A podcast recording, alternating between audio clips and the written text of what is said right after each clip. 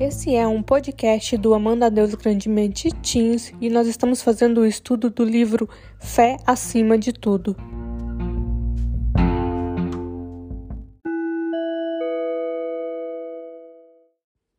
Nós estamos na quinta-feira e a leitura que deve ser feita está em Gênesis 18, do verso 1 a 15, e o verso sopro está em Gênesis 18, verso 14.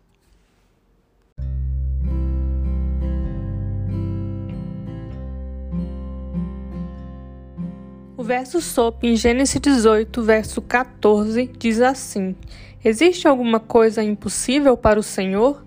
Na primavera voltarei a você e Sara terá um filho.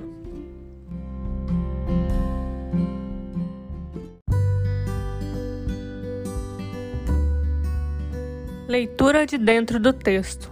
Embora possa parecer peculiar que o escritor de Gênesis tenha incluído tantos detalhes sobre a refeição que Abraão preparou para os seus três visitantes, este evento traz à tona uma discussão que faz um paralelo com a história do povo de Deus. Veremos como a hospitalidade é uma característica das alianças de Deus e como o estado moral do povo de Deus e de outras nações é demonstrado pela forma como eles tratam os estrangeiros.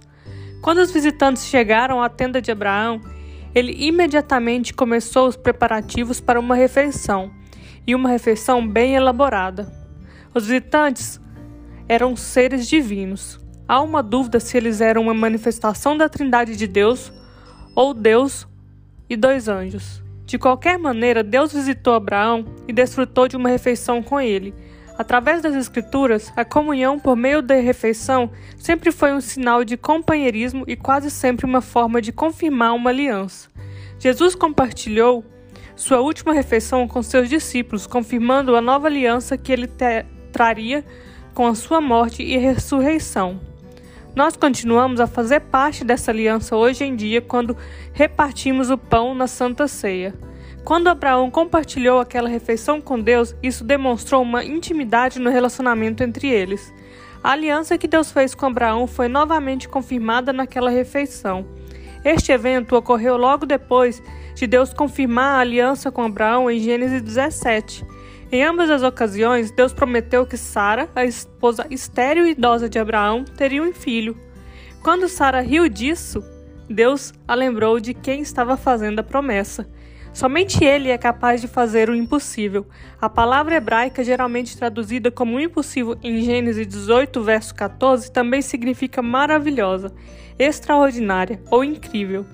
Se Deus pode fazer essas coisas maravilhosas, extraordinárias, impossível para Abraão e Sara, o que ele pode estar querendo fazer para você? Ele ainda é o mesmo Deus de milagres. Ele ainda faz o impossível, mesmo quando nós rimos dele. Nada é extraordinário demais para Deus fazer na sua vida. Ele é o mesmo de ontem e de hoje, o mesmo Deus de milagre. Você está disposto a acreditar nele?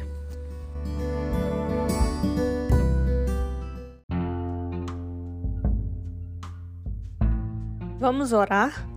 Senhor Deus, eu sei que nada é impossível para o Senhor. O Senhor pode fazer coisas maravilhosas, extraordinárias e incríveis na nossa vida.